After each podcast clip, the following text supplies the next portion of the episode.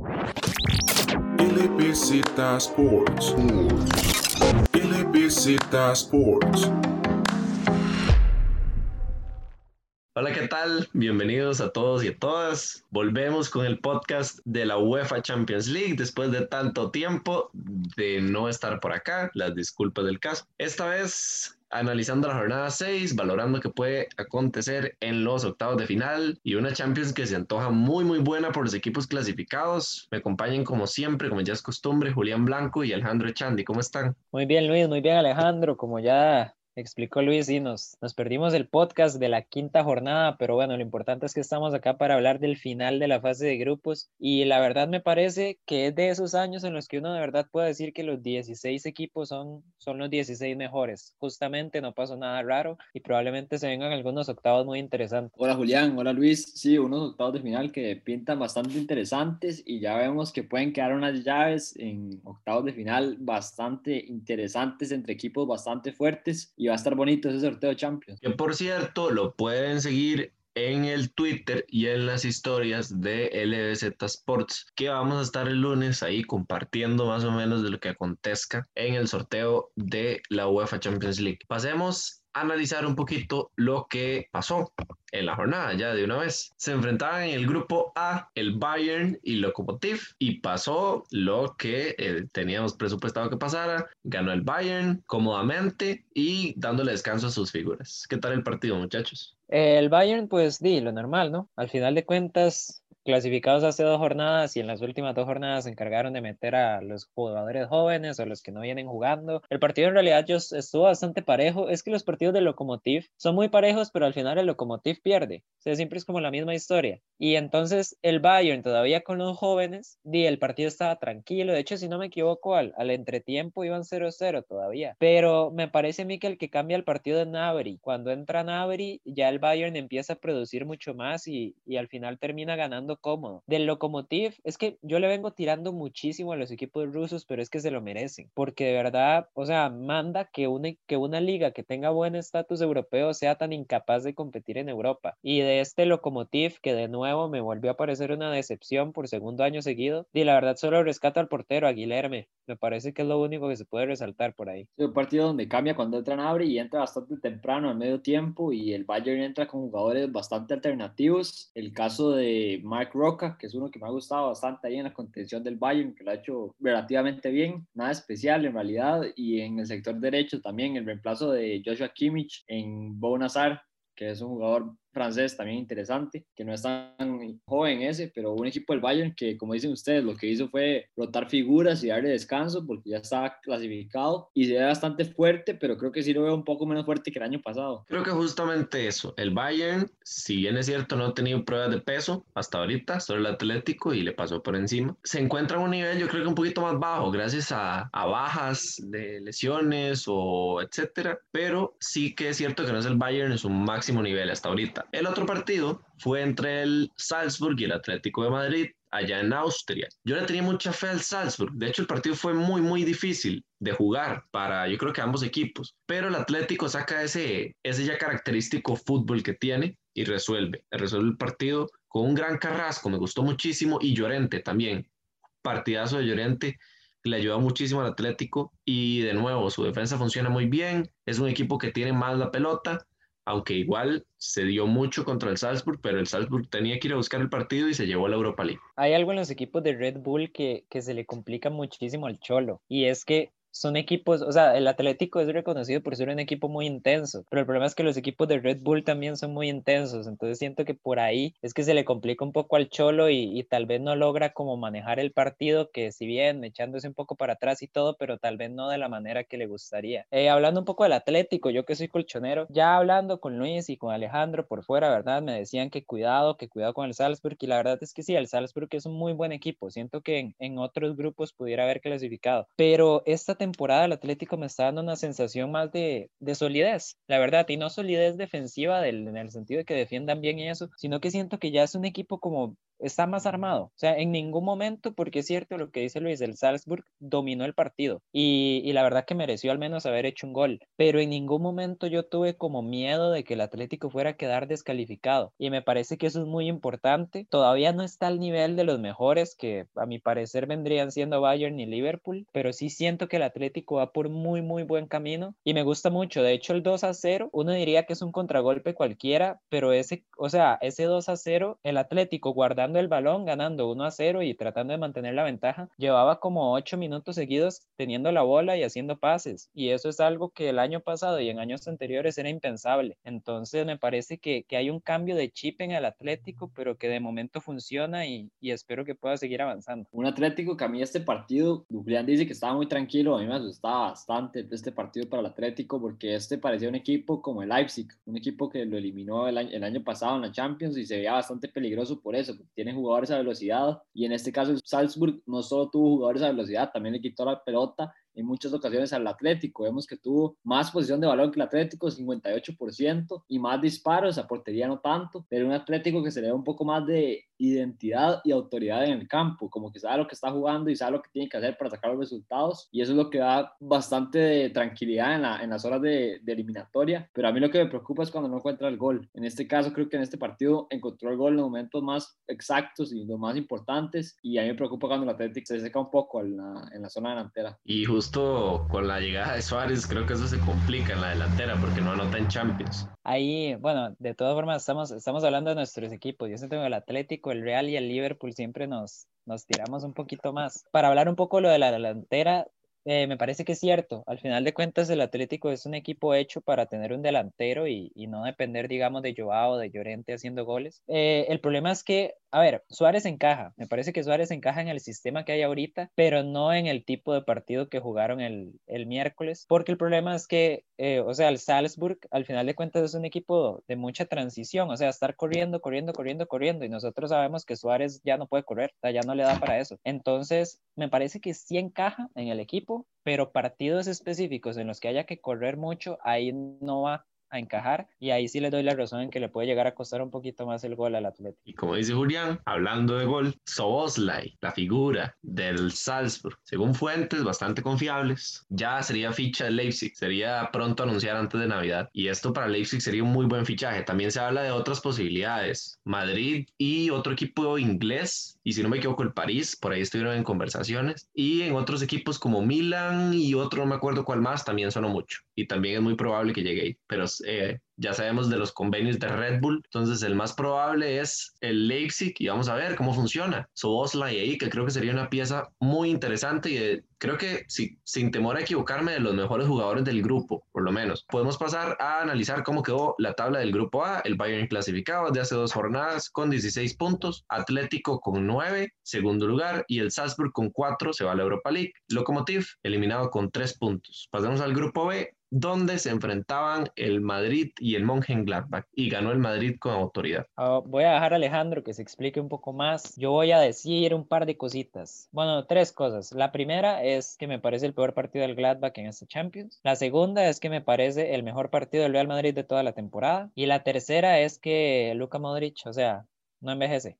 Es un crack. Sí, estoy de acuerdo en eso, que es el peor partido del Borussia en esta Champions. Un equipo que ustedes, los dos, decían que era el equipo de revelación, el próximo Lyon. Y yo les dije que quería ver un par de pruebas más de este equipo. Y era por esto mismo, porque se podía ir cayendo en los momentos más importantes. Y así fue en este partido. Un primer tiempo que el Madrid domina completamente o sea, el Borussia en serio no pasa la media cancha, es increíble, pero se tira completamente atrás, no presiona el medio campo, no presiona la salida del Madrid, los deja jugar completamente a Luka Modric y Toni Kroos, que sabemos que son los dos motores de este equipo y si se le pone presión se puede complicar al Madrid. No es el caso, el Borussia no me gusta el planteamiento para nada y el Madrid se pone a jugar y se pone a jugar completamente bien, abre espacios por las bandas con Lucas Vázquez y un Benzema que las dos que tiene las clava. Entonces se ve muy bien este Madrid, pero yo creo que es más por lo que deja hacer el Borussia, que no me gustó en ningún momento el planteamiento parecía que quería jugar a un contragolpe, pero se vio bastante limitado. Además que el Madrid cubrió muy bien el, el, el contragolpe, tanto con Casemiro como con los centrales. Y sí, tal vez es el mejor partido del Madrid en la temporada, pero también uno que me, me había gustado mucho es el que visitó al equipo alemán. Cuando visitó al equipo alemán había hecho un primer tiempo para mí el mejor de la temporada fácil y en el segundo se cayó. Y en este partido esa fue la diferencia. Tuvo uno de los mejores primeros tiempos, pero lo supo mantener y lo que pudo hacer es ser bastante efectivo con su goleador Karim Benzema. Yo siento que el Gladbach llegó muy relajado y no se esperaba un Madrid tal vez como con tanta autoridad. Y el Madrid sacó esa casta de campeón y resolvió un partido creo que muy bien, logró el liderato, se salvó porque logró el liderato, porque en los primeros lugares están los mejores equipos de la Champions y esta vez sí es cierto, los primeros son los mejores y se salvó de eso. Y yo creo que esa base de, de constancia, tal vez no solidez, porque no es la palabra, pero ya hablando de constancia, quiero hablar de Lucas Vázquez es un jugador que a mí me gusta y mucha gente lo odia. Lucas está ocupando en Madrid una posición que no le corresponde. Igual lo hace muy bien y, y, cubre, es como un carrilero, funciona en el Madrid como un carrilero y esa no es su función real pero ya viene acostumbrándose más, viene siendo pieza clave en los partidos importantes del Madrid y cada vez con más minutos va cumpliendo mejor y de hecho pone una asistencia para el gol de Benzema que es el que le termina de dar tranquilidad al Madrid y pasemos de partido. Equipo de excepción de la Champions, el Inter, no pudo hacerle un gol en todo el partido al Shakhtar y Conte no renunció, pues porque no tiene orgullo, pero tuvo que haber renunciado. No es que no pudiera hacerle un gol en el partido, es que no pudo hacerle un gol al Shakhtar en los dos partidos. Es que es impresionante cuando en la Europa League hace unos meses le había hecho cinco. O sea, yo no entiendo. Y me parece, a ver, lo de Conte, vamos a extenderlo un poco más. El problema es que mete a Alexis al minuto 75, si no me equivoco, o sea, termina metiendo a Alexis tardísimo cuando necesita meter un gol y ya después vuelve a hacer otra ronda de cambios y la mejor idea que se le ocurre es sacar a Lautaro Martínez y hacer un cambio de defensa por defensa. Y meter a Eriksen. O sea, y meter a Eriksen. Yo no entiendo ¿Cómo en un partido que el Inter... Momento, momento, interrupción. El jugador más peligroso del partido fue Eriksen porque hizo un tiro. No fue Marco, pero hizo un tiro. Ah, y el único jugador hecho eso fue Lautaro Martínez. Entonces Eriksen cumplió. Es que el problema, el problema es ese, el problema es que, o sea, Conte es demasiado cuadrado, siempre es lo mismo, el 3-5-2 igual, igualito. Y es tanto, o sea, es que es tanto que ocupando un gol para clasificar solo uno, porque el Shakhtar ya había renunciado al partido, el Shakhtar ya, ya no le importaba ganar. Lo ocupaba un gol y en vez de meter a los delanteros, prefiere mantener a los tres centrales que tiene desde el principio y que ya no le sirven para un carajo por lo mismo, porque el Shakhtar ya ni siquiera está atacando. Entonces, vamos a ver, para mí el Inter tiene o sea, es que tiene la capacidad para jugar mucho mejor. Siento que esta Champions mostró su peor versión también. O sea, normalmente, o al menos la temporada pasada no estaba tan mal, al menos sea, como terminó la Europa League, pero es totalmente merecido. O sea, que el Inter sea el último lugar del grupo se lo merece totalmente y me parece que el mayor culpable sí es Antonio Conte y me da muchísima lástima por Lukaku, que es, o sea, Lukaku es top mundial. O sea, es top delantero mundial y no se lo merece, pero bueno, lastimosamente está en un equipo que está caracterizado por, por ser pecho frío en este tipo de situaciones. Y de hecho estaba viendo una, una estadística, si yo me equivoco, las últimas tres Champions, el Inter llega a la última jornada dependiendo de sí mismo y en las tres queda eliminado. Y me parece que eso representa totalmente al equipo. Sí, completamente. Qué estadística más fuerte y qué estadística para la próxima Champions más fuerte, ¿verdad? Es un equipo que, como, como decimos los tres, hace cambios terribles. O sea, yo creo que acierta con Alexis Sánchez, pero ¿por qué no mete en medio tiempo al 60 por lo menos para darle más tiempo? Porque Alexis viene bien jugando en este Inter y para ¿para qué tocar a Lautaro y meter a un Eriksen que no ha jugado nada en toda la temporada? O sea, es un cambio rarísimo, tampoco mete a Sensi, o sea, ¿por qué no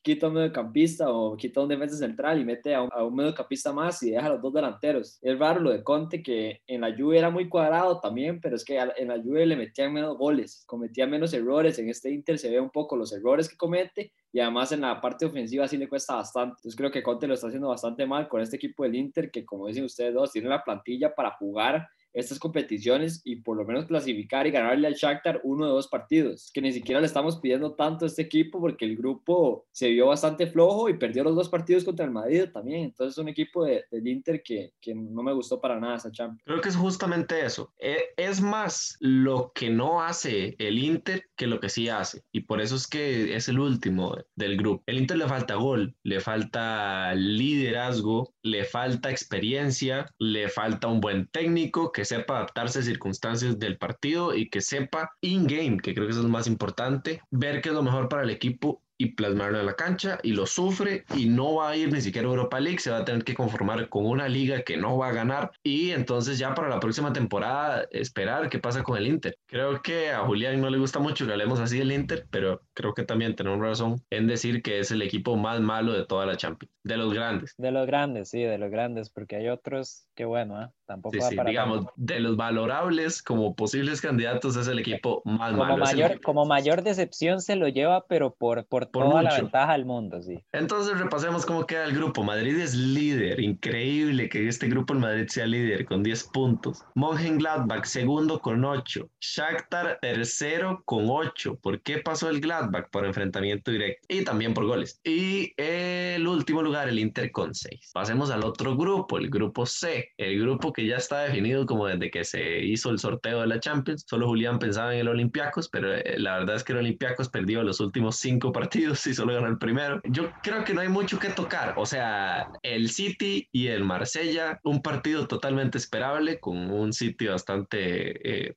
diezmado, con muchos cambios. Y el Porto Olympiacos, creo que de, también, o sea, ya el Olympiacos sin chances, el Porto clasificado, el Porto tratando de consolidar jugadores, igual también con variantes. Igual terminan ganando los dos equipos, es que ni en la última jornada, ni peleando por Europa League, yo creo que se, se concentran en buscar algo así. Y bueno, yo creo que es el reflejo del grupo. Vamos a ver, para mí Olympiacos y Marsella están en el top 3 de peores equipos de la Champions. Y en realidad el Marsella puede que sea el peor de todos. Bueno, no, no es que pueda, es que es el peor de todos. Y ya lo hemos venido diciendo y más, más allá de que le haya ganado el Olympiacos, sigue siendo el peor equipo de toda la Champions. Eh, para resumir un poquillo lo que pasó, a ver, el City pues normal, metió sus cambios, jugaron algunos que no suelen jugar, tuvo un partido ahí normal, es que es, es que es el mismo partido toda la historia, da hasta pereza repasarlo, simplemente di, tiene el dominio y poco a poco se va encontrando con ocasiones, y un Ferran Torres que eso sí, en Champions está encendido, eso sí hay que resaltarlo un poco. Y por el lado del Porto, pues di, el Porto juega un partido muy normal, o sea, juega con mucho canterano y eso me gusta porque el Porto hace dos temporadas, si no me equivoco, fue campeón de, de Champions League juvenil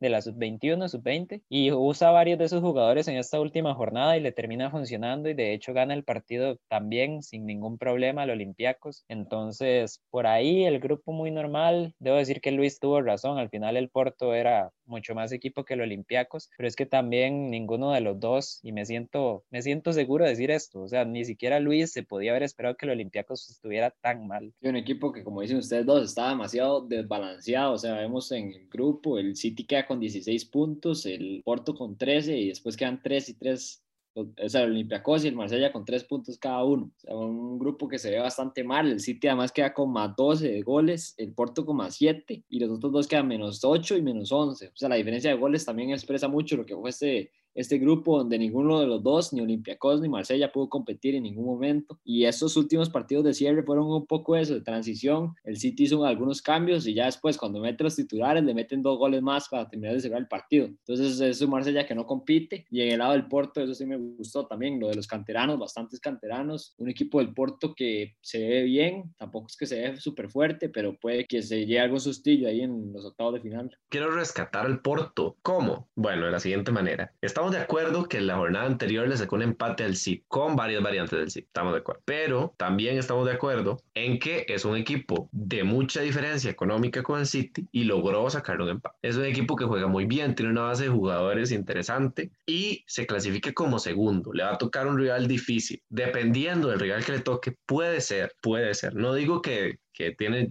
muchos chances, pero puede ser una sorpresa interesante, complicar uno que otro partido, tal vez una clasificación ahí a la del pelo, pero creo que este Porto, a diferencia de años anteriores, deja de tener figuras y encuentra un equipo estable. Y creo que esa es la diferencia. Repasemos el grupo. Ahora sí, City líder con 16, Porto con 13 segundo, Olympiacos y Marsella, 3 puntos cada uno, tercero Olympiacos por enfrentamiento directo y por goles también. Y bueno, pasemos al grupo D, el grupo del Liverpool, Atalanta, Ajax y Midtjylland. El Liverpool empata en Midtjylland con toda la banca y Salah y Fabinho y Trent, Trent capitán, éxito, Trent capitán. Creo que eso, en eso se resume el partido, el Liverpool empató y ya. Y al final, al último minuto, Minamino tuvo un gol y se lo anularon. El Liverpool ya viene con decisiones así extrañas con el VAR desde hace bastante tiempo. No digo que sean malas o no, para algo está el VAR. Es curioso que un equipo lo afecte tanto este tipo de jugadas al final del partido. Creo que es que el Liverpool juega mucho al límite, casi siempre, pero le termina en cierta forma perjudicando y bueno, se empata, yo creo que a priori el partido más aburrido de la jornada puede ser, además del Kiev Ferencváros, pero por lo menos ahí, ahí había algo en disputa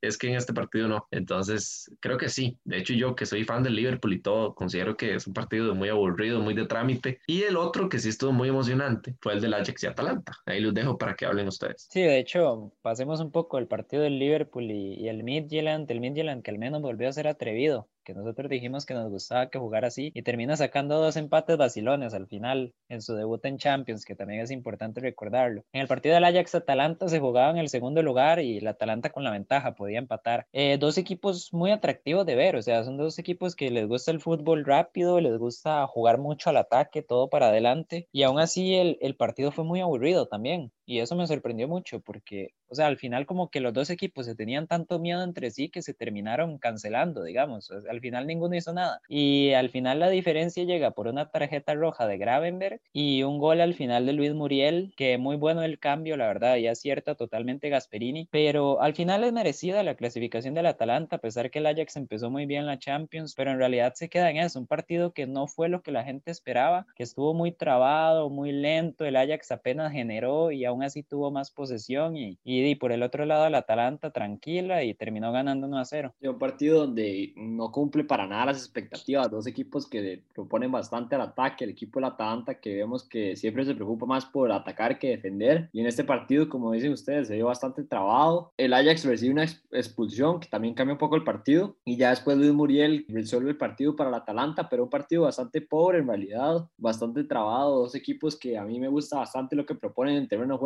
pero parece que estaban un poco asustados cada uno de quedar fuera en este último partido. Entonces se vio un poco eso en el, en, en el encuentro. Yo creo que a diferencia de otros años, y tal vez alguien me mate por decir esto, pero no importa. El Ajax, además de jugar un muy buen fútbol, lo veo muy cuadrado. O sea, la generación de juego es muy buena, pero tiene sí o sí que pasar por Tadic para llegar a concretar algo. A mí me parece, por lo menos, que es así. Y al final le termina pesando cuando Tadic no está en su día o cuando opacan a Tadic. Y creo que este fue un partido en el que eso ocurrió. Eh, tal vez no fue la mejor versión del ataque del Ajax, y como dijeron ustedes, se tuvieron mucho respeto, tal vez eh, miedo a dejar la zona de atrás libre, despoblada. Y creo que al final es eso. El Atalanta termina clasificando, pero es más por arriesgar un poco con ese cambio de Muriel. Pero al fin y al cabo, creo que sí. Este, clasifica el equipo que merecía más y el Ajax lo vamos a ver. Grupo E, grupo del Chelsea, Sevilla, Krasnodar y Ren. La decepción de mis comentarios de la primera jornada creo que fue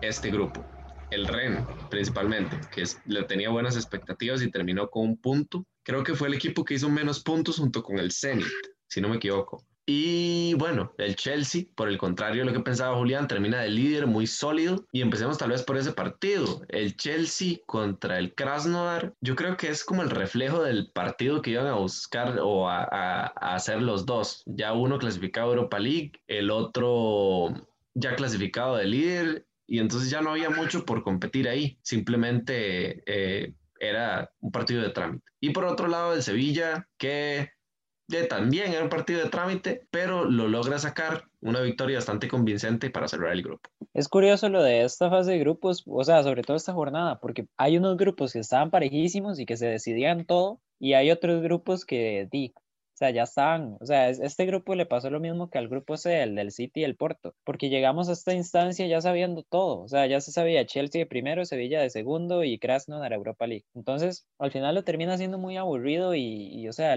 vamos a ver, el Chelsea juega con toda la banca literal con toda la banca. Y al final termina sacando un empate ahí normal, la verdad. El, el Krasnodar tiene buenos jugadores. De hecho, estaba revisando y por ahí dicen que hubo muchas lesiones o muchos, o sea, hubo muchas bajas, ya sea por lesiones o por COVID, y que al final tampoco como que pudieron terminar de jugar a gusto en la Champions, pero bueno, al menos vamos a, ver si es, si es cierto que tienen mejor nivel en la Europa League. Y en el partido del Sevilla es más de lo mismo. Al final de cuentas, en Nesiri, que, que estaba marcando goles, eso es importante. Oliver Torres también eh, lo, destacaron mucho en el partido. Eh, lo normal, De hecho, cuando dije mi top 3 de peores equipos de esta Champions, yo dije que eran el Marsella, el Olympiacos y tenía pensado el Ferencváros, pero cuidado con el Ren también, porque, o sea, el Ren era, era el equipo como al que Luis le tenía esperanza, le falló, algo así como el Olympiacos para mí. Entonces, por ahí me parece que el Ren también estaría en ese podio de, de peores equipos de la Champions, la verdad. Sí, un partido del Chelsea donde el equipo de los Blues sale con un cuadro un poco alternativo, utiliza jugadores jóvenes como es Gilmour, que es un jugador de contención que a mí me gusta bastante de este equipo, de la cantera, que, que se ve bastante futuro, que me gustaría que lo estuvieran poniendo un poco más ahí. Jorginho no me ha encantado en el Chelsea, la verdad. Siento que ha perdido mucho comparado con el Napoli, pero un equipo del Chelsea que ahí va poco a poco, cada vez se ve más sólido, tiene una alineación alternativa en este partido y el Krasnodar que no, no compitió mucho, solo empató el partido. Y en el caso del Rennes, como ustedes dicen, es un equipo donde que yo no seguía mucho en realidad y por eso estaba atento a esta Champions de un equipo, pero me dejó con pésimas sensaciones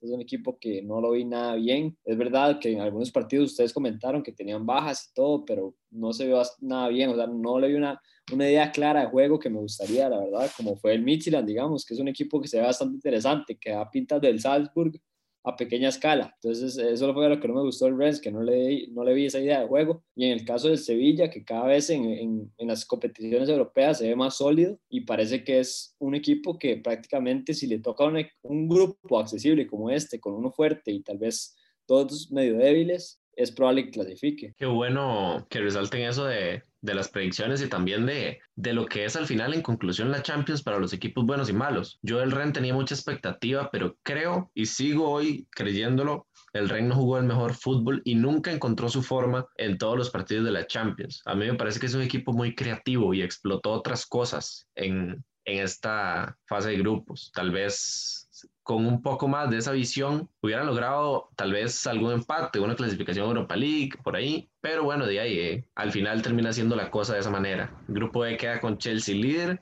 Sevilla segundo lugar, Chelsea 14, Sevilla 13, Krasnodar 5 va a Europa League y el Ren de último con un punto. Grupo F, ahora sí, uno de los grupos que se definía, por lo menos un, uno de los puestos para esta jornada, el Dortmund y el Zenit jugando un partido de mero trámite, el Dortmund con bastantes cambios. Recordemos que Haaland está lesionado. Zenit que ni aún así en un partido como estos logra sacar una victoria.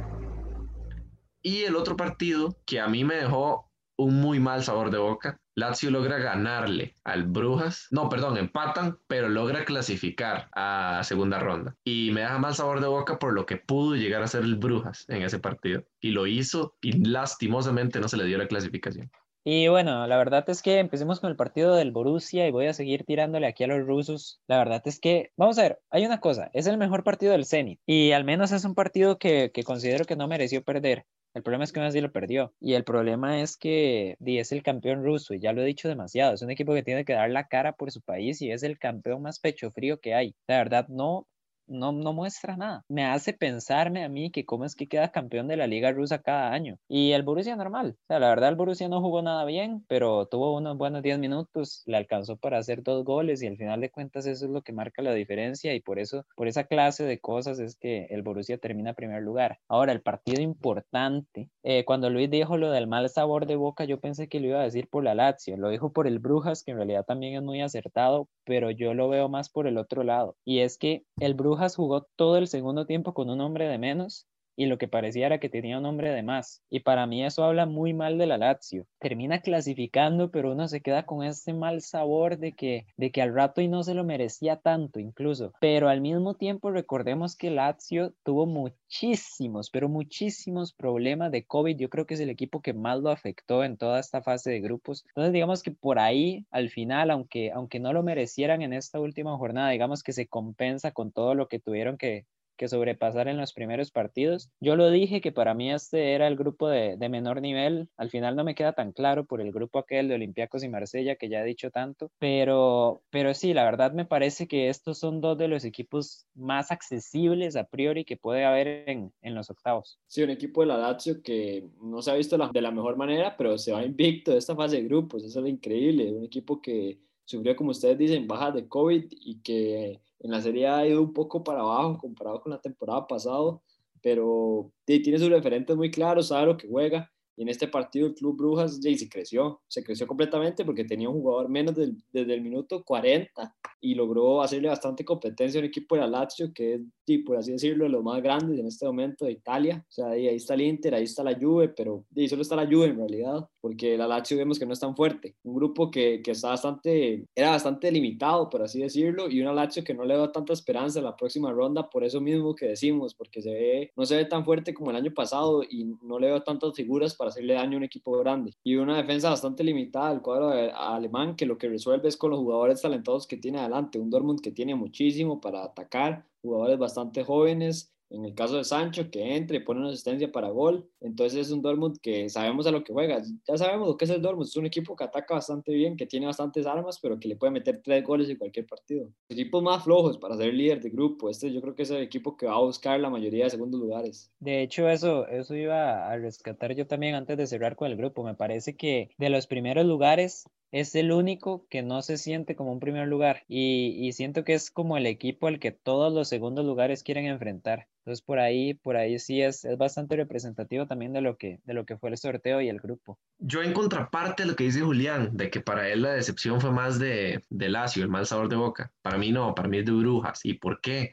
porque fue el equipo que luchó por clasificar. Y aún así, siendo un equipo con un jugador menos, que es la expulsión más tonta, además de la de Vidal que había en toda la fase de grupos, eh, va y lucha por el partido, incluso saliendo por debajo en el marcador en el primer tiempo. Em, se mete yo creo que muy bien en el terreno de juego de la Lazio, le genera muchísimo, muchísimo peligro en el último, pero el último minuto de que Telaere tiene una volea que pega en el palo, si la logra meter, Lazio adiós y creo que Inzaghi se equivoca muchísimo con los cambios. Al 60 decide regalarle el partido ofensivamente al Brujas y casi, casi, casi por un centímetro o dos queda fuera de fase de grupos por, esa, por esos cambios. Pero bueno, me alegra que haya equipos como Brujas, que no tienen tanto potencial en general, pero que van y juegan, no se chicopalan contra equipos tan buenos. Y eso es, eso es importante. Para mí eso es muy importante porque al final habla de, de, la mentalidad de la institución. Queda Dortmund de líder con 16 con 13 puntos, perdón, Lazio segundo con 10, Brujas a Europa League con 8 y el Zenit con 1.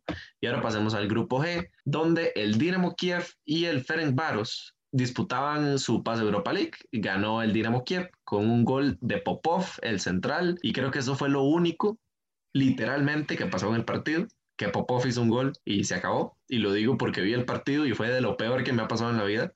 Y después está el partido de Messi contra Cristiano Ronaldo, donde Cristiano da un paso adelante y bueno, se impone el Barcelona. No vamos a tocar el partido del Kiev y el Ferencváros porque ya Luis lo explicó perfectamente, o sea, Suena, o sea, suena como un mal análisis, la verdad, de nuestra parte, pero de verdad no hay nada que resaltar y tampoco sean equipos como que, bueno, o sea, el Kiev tampoco es un equipo como que uno diga que es candidato a Europa League, ¿verdad? Yo quiero destacar que yo metí, para sorpresa de este fantasy, metí a Tsigankov, creo que se llama, el, el jugador más asistente y más goleador del Kiev en la temporada y en la pasada también, la promesa del Kiev es en general. Y me decepcionó y le tenía muchísima fe y para que el jugador más ofensivo de los dos equipos decepcione, quiere decir que el partido realmente estuvo muy, muy mal. Exactamente, y como digo, tampoco es un equipo que parezca que vaya a trascender mucho en Europa League, así que pues di, tampoco es como que tengamos que tirarnos mucho lado por ahí.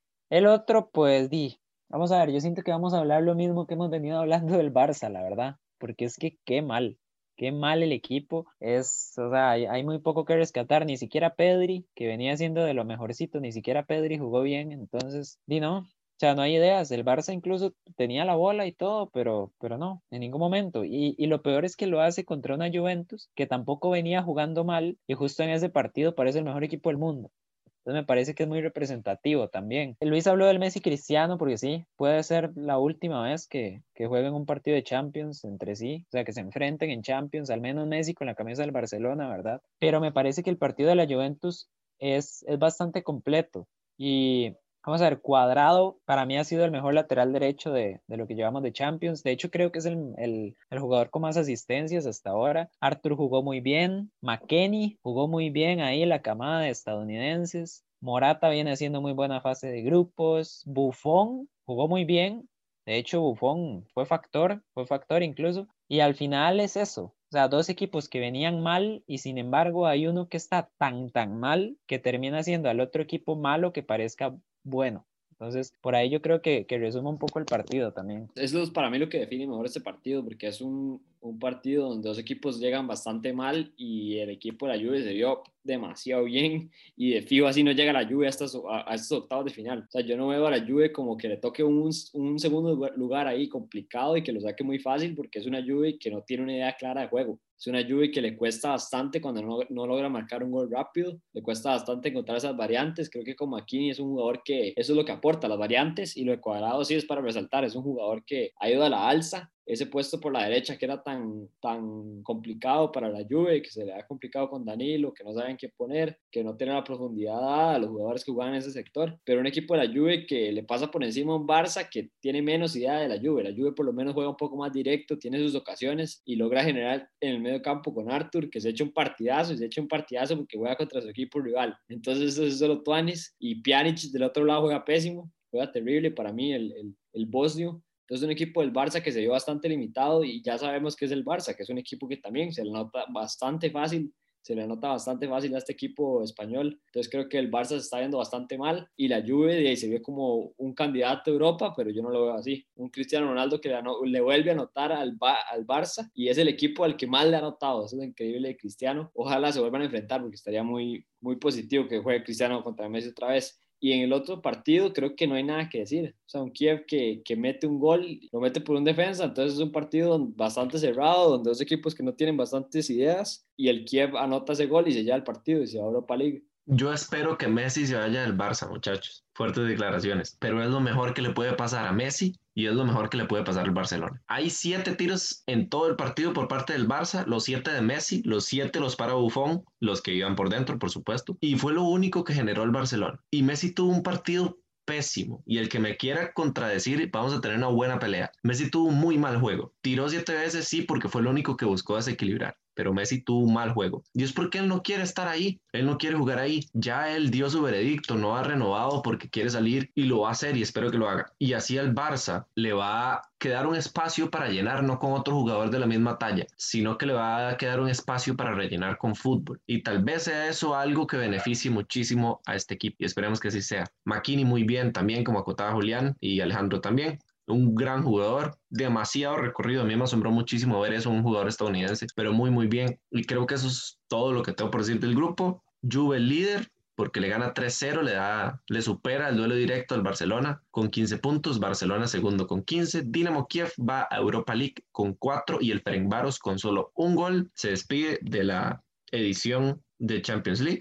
Y ahora vamos al último grupo, París. Leipzig, Manchester United, Istanbul Basakshir. Yo en el podcast pasado, yo de United y Julián y, Alejandro concordamos en la jornada 2 que ya estaba clasificado, que tenía que ganarle dos partidos al Basakshir, perdió uno en Turquía y yo ahí justamente dije, es la última vez que hablo bien del United y confirmo, fue la última vez que hablé bien del United. Quedó fuera porque no pudo con la intensidad del Leipzig. No sé por qué Ole sigue siendo el, el técnico del United, pero Solskjaer yo creo que debería renunciar ya. Y el PSG saca una autoridad contra el Basakshir, sí, pero saca una autoridad que se le ve mucho en fase de grupos, pero que termina siendo eh, esa sensación encontrada de que tal vez no la llegue a sacar de un partido importante. Pasan el PSG y el Leipzig, United queda fuera de Europa League y ya de una vez tenemos un favorito para la Europa League y sí, efectivamente son los Rangers de Steven Gerrard que vienen brutal y el Manchester United también va a competir.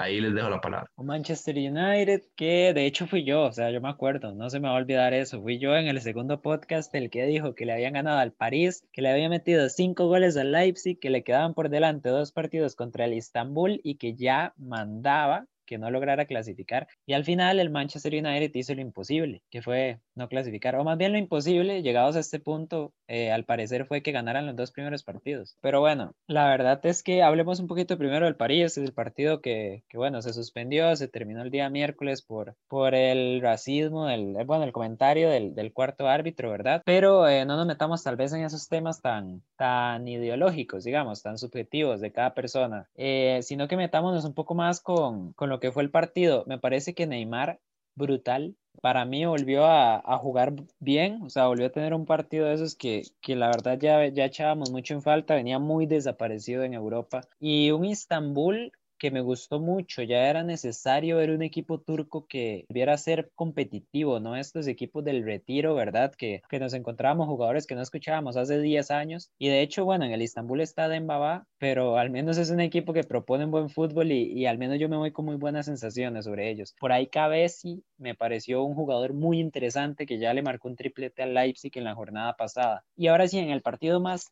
importante, yo diría que era el partido más atractivo de esta última jornada. Yo aquí planteo, voy a plantear una cosa para darle la palabra a Alejandro. Me parece que Leipzig en los primeros 30 minutos de partido es el mejor equipo del mundo y que en los últimos 30 minutos de partido es donde pierde totalmente ese estatus y pasa a ser el segundo detrás del Bayern, en Alemania, ¿verdad? Entonces, de ahí no sé, o sea, empiezan excelente, los planteamientos de Nagelsmann siempre son buenos, buenísimos en realidad, siempre sabe hacer cambios en partidos. Nagelsmann, o sea, el Manchester no encontró, o sea, el Manchester no hizo absolutamente nada en todo el partido y al final le alcanza con un Bruno Fernández prendido para marcar dos goles y, y poner a los alemanes a sufrir en los últimos minutos. Entonces me parece que por ahí, cuidado con el Leipzig porque juega muy bien, a todo mundo le gusta, empieza muy bien los partidos, pero día, como hay que empezar, también hay que saber cerrarlos. Y por eso me parece en realidad que Leipzig también se encontró en esta situación de tener que estarse jugando la vida en la última jornada.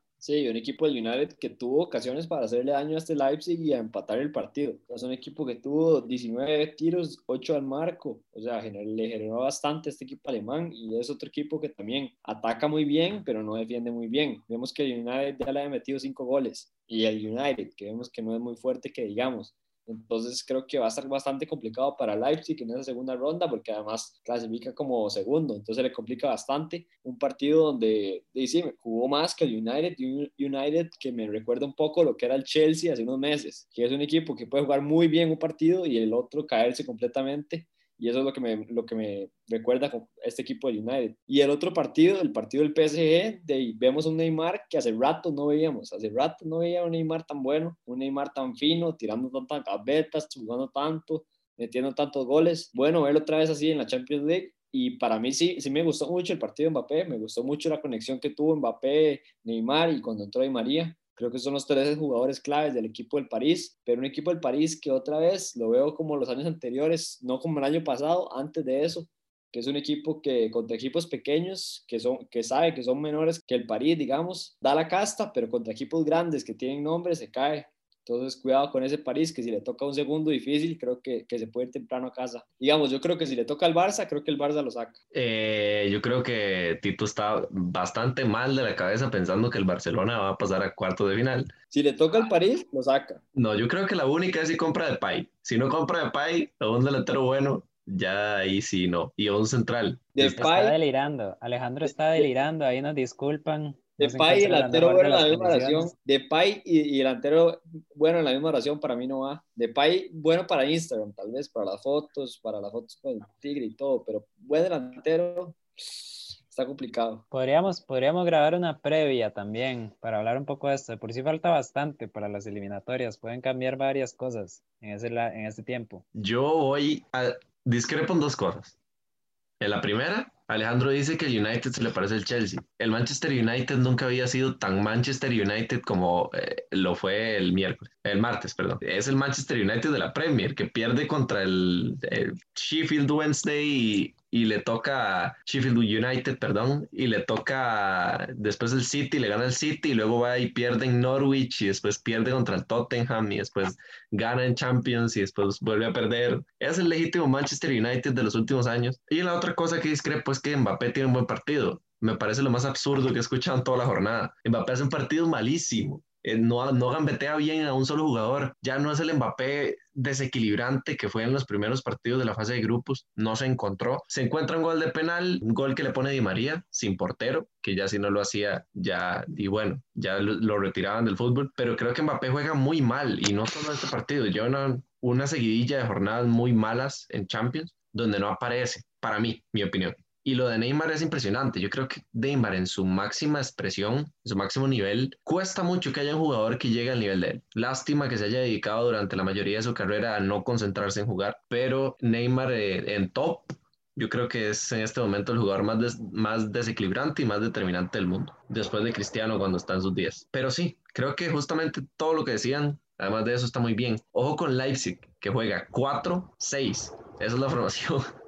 Juega con cuatro centrales, defensores, no centrales, y juega con seis mediocampistas, con Dani Olmo como el, el más en punta, pero igual retrocediendo bastante, y ya después hace cambios en el segundo tiempo. Creo que lo que va a depender de este equipo en, en la segunda fase va a ser los fichajes. Si puede fichar un buen delantero, si Juan se llega a recuperar, si se concreta lo de Soboslai, pero por lo demás estamos listos. Algo que quieran agregar. Estamos listos entonces. PSG es líder con 12 puntos, Leipzig segundo con 12 puntos, United se va a Europa League con 9 y el Istanbul Başakşehir se queda sin Champions con apenas 3 puntos. Ahora Julián, ¿qué le parece si pasamos con su sección? Me parece que recuperamos la mejor sección de este podcast. Todavía no Es hablar, la sección de el fantasy, pero bien. qué bueno es hablar de nuestro jugador de la jornada, pero esta es la última jornada de la fase de grupos, entonces de paso quiero pedirles a Alejandro y a Luis que me digan para ustedes quién fue el mejor jugador de la fase de grupos. Como siempre con esta sección voy a empezar yo también para para que terminen de definir ahí sus elecciones. Para mí el jugador de esta última jornada, Neymar, es un triplete, fue el mejor jugador del partido, ok, el Istanbul de nuevo, pero como digo, el Istanbul tampoco es un equipo cualquiera, ¿verdad? Hay que jugarle como le jugaron. Y lo de Neymar me parece determinante y sin Neymar este París no llegaba ni a, ni a octavos de la Champions pasada y sin Neymar quedan de último lugar en este. Por cierto, Julián, extrañaba muchísimo el París a Berratti. Jugó un partido de Berratti perfecto. Hacía demasiada falta y creo que no puede pasar desapercibido eso. También, también, de hecho, hasta, hasta juega línea de tres. El París, algo un Sí. poco innovador al menos, porque también Tuchel es medio cuadrado por ese lado. Y en cuanto a mi jugador de la fase de grupos, por muy poquito, por muy, muy poquito, no digo Neymar también, pero me voy a ir con Angeliño, el español, lateral, carrilero, extremo, de todo en el Leipzig, por izquierda, eso sí. Es el defensa con más goles de esta Champions. Yo creo que es el defensa que tiene muchas asistencias. Es, o sea, para mí tiene que ser fijo en la selección española, que no sé por qué todavía no lo es, pero me parece que la fase de grupo de Angeliño es, fue brutal. Si bien, como digo, el Leipzig no tuvo sus mejores momentos, pero ahí ha estado siempre el español y por eso digo jugador de la jornada Neymar y jugador de la fase de grupos por muy poquito sobre el brasileño me quedo con Angeliño. Voy yo de una vez con mi jugador de la jornada. En mi caso, me voy a ir con Yannick Carrasco, el jugador del Atlético de Madrid, que metió un gol y una asistencia. Creo que fue determinante en ese partido contra el Salzburg para que el Atlético clasificara. Y es un jugador desde que volvió de, de China, un jugador que está jugando una posición que tal vez no es la natural de él. Juega como un volante por izquierda, pero con línea 3. Entonces tiene bastante responsabilidad atrás y lo está haciendo bastante bien, tanto así que ha sentado a Renal Lodi que es un jugador que lo está haciendo bastante bien. Entonces creo que para mí el jugador de la jornada es Carrasco. Y después en el jugador de la fase de grupos me voy a ir con otro extremo, esta vez juega por la derecha y es Juan Cuadrado el jugador de la Juve, que creo que lo ha hecho bastante bien, líder asistidor de esta Champions y también me da muy buenas sensaciones. Otra vez, un, jugador que juega como carrilero y que puede proyectarse muy bien adelante, pero que lo está haciendo, igual que Carrasco, bastante bien a la hora de retroceder. Muy bien lo de Carrasco, yo creo que es un jugador que nunca se tuvo que haber ido para China, estaba muy joven para irse. Y bueno, y creo que recapacita, se devuelve y la rompe, la sigue rompiendo en Europa, eso es muy, muy positivo. Eh, mi jugador de la jornada es Neymar, aunque me gustó mucho McKinney también, la verdad es que bastante, pero yo creo que sí es Ney, eh, hace una muy muy buena fase de grupos, casi casi es mi jugador del, de la fase de grupos, pero no, hace una muy buena jornada Neymar, tres goles, juega muy bien, distribuye mucho, es la columna vertebral de este París junto con Berratti y genera muchísimo, que es yo creo que lo que el París necesitaba y sigue necesitando para las jornadas importantes. Y en mi jugador de la fase de grupos, no sé si irme con Haaland o con Soboslai. Por, por sorpresa me voy a ir con Soboslai, la verdad. Participó muchísimo en todo lo que hizo el, el Salzburg. Tal vez no fue el jugador con más goles, con más asistencias, pero sí siento que fue un jugador muy influyente para lo que su equipo consiguió. Los mantuvo con vida hasta su última jornada y es un jugador que yo creo que no va a continuar ahí. De hecho, ya hablé mucho del podcast de él, pero me parece un jugador muy interesante y comparado a los monstruos que tiene alrededor en la Champions, creo que logró destacar y por eso el papel que hizo él me parece muy, muy importante. Es seguro, es seguro decir, ¿no, Luis? Que es el, es igual que tuvimos a Holland la, la Champions pasada, yo creo que en esta y es el que se presentó como la promesa, digamos, esa figura que apareció curiosamente en el Salzburg también y, y me parece que sí, al menos como jugador joven, sin duda ha sido el mejor en esta, hasta el momento. Y no me voy a sentir triste por él porque sé que lo voy a seguir viendo en Champions no importa dónde sea que juegue, pero creo que sí lo va a seguir viendo en Champions.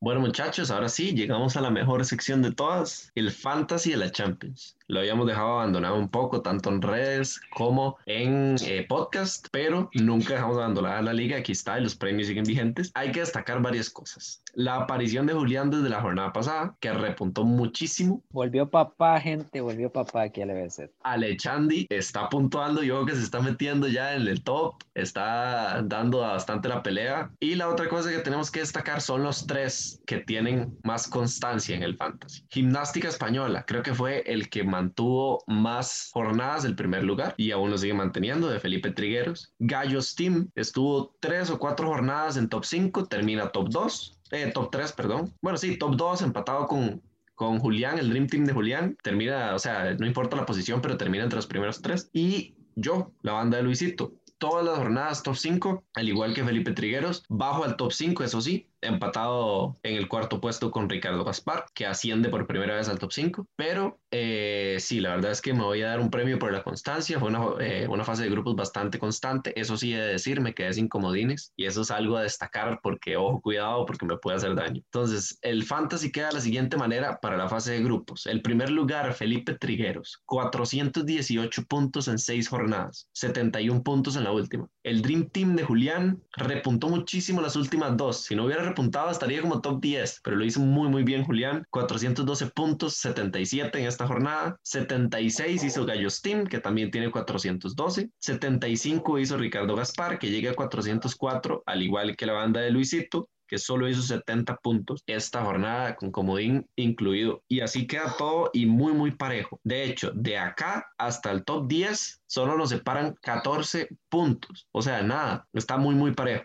De verdad, el fantasy está muy, muy bueno. No hay nadie, creo, de los que han jugado todas las jornadas que esté en menos de, de 300 puntos. Y eso es mucho decir está muy, muy parejo, muy, muy bueno. Y bueno, hay que ver. Julián dice que va por el bicampeonato. Yo siento que por constancia debería estar ahí junto a Felipe Trigueros y Gallo Steam dentro del top 3. Y Alejandro que se viene acercando peligrosamente como la sorpresa, que ahí está dentro de, dentro de ahí el top 10, que yo creo que ya es un rival interesante a tomar en cuenta. El detalle es que los papás siempre dejan que los hijos se diviertan un ratito.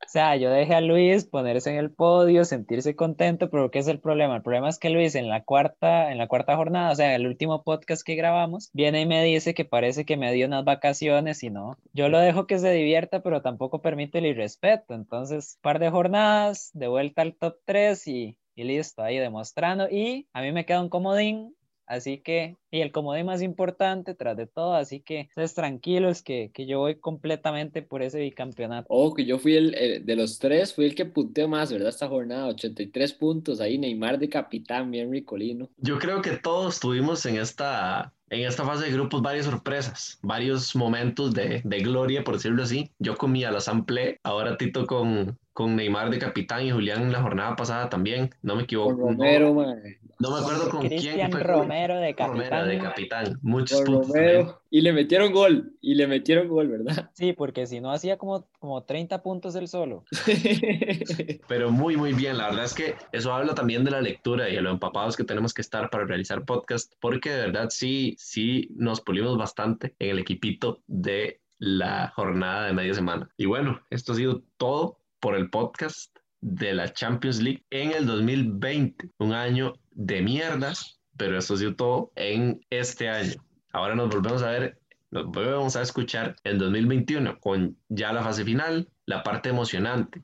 Quiero repasar de momento los clasificados. No sé si nos dará tiempo, no sé si nos dará chance. Clasificados. Primer, primeros lugares. Dortmund, Chelsea, Paris Saint-Germain, Juventus, Liverpool, Manchester City, Real Madrid y Bayern Múnich. Segundos lugares, Lazio, Leipzig, Sevilla, Barcelona, Atalanta, Atlético de Madrid, Porto, Borussia Mönchengladbach y nada más. Son 16 equipazos. Para mí, me atrevo a decir, los mejores 16 equipos de la competencia están ahí. Se vienen cosas muy, muy buenas aparte de uno o dos equipos que son a priori un poquito, un poquito más débiles que los demás, creo que se vienen muy, muy buenos partidos de octavos de final. Y ojo, ojo que se pueden dar enfrentamientos demasiado, demasiado picantes, por ahí vueltas de jugadores a sus antiguos equipos, un Liverpool ahí que se puede enfrentar de nuevo al Barcelona, revivir los fantasmas, ahí, ahí El Atlético también, también, sí. Para volver a tener una disputa entre Luis y yo. Exacto, yo lo único que le pido a la vida es que no nos toque el Leipzig. Con eso me siento totalmente conforme. o el Atlético. No, al Atlético no le tengo tanto miedo. Y ya no jugamos igual que la temporada pasada, ahora jugamos mejor. ahora se abren más al fútbol. Entonces eso quiere decir que ahora hay más espacio para que Mané corra. Entonces eso es positivo para el Liverpool. Pero bueno, eso fue el podcast del día de hoy, de la jornada 6. Espero que lo hayan disfrutado. Seguimos manteniendo una línea activa de podcast, lunes con básquetbol, miércoles con fútbol americano, viernes con fútbol. De vez en cuando metemos una que otra eh, parte ahí de alguna competencia interesante. Se viene la previa para las finales del fútbol nacional, si pasas a prisa, si no, no. Em, y bueno, manténganse al pendiente de lo que nosotros publicamos en redes sociales, en Instagram, Facebook, Twitter como LBZ Sports. Y también manténganse en el fantasy, que es importante. Eh, no se den por muertos por ir un par de puntos abajo. Manténganse en la pelea. Bueno, hasta luego. Muchísimas gracias por escuchar y que pasen un excelente fin de año.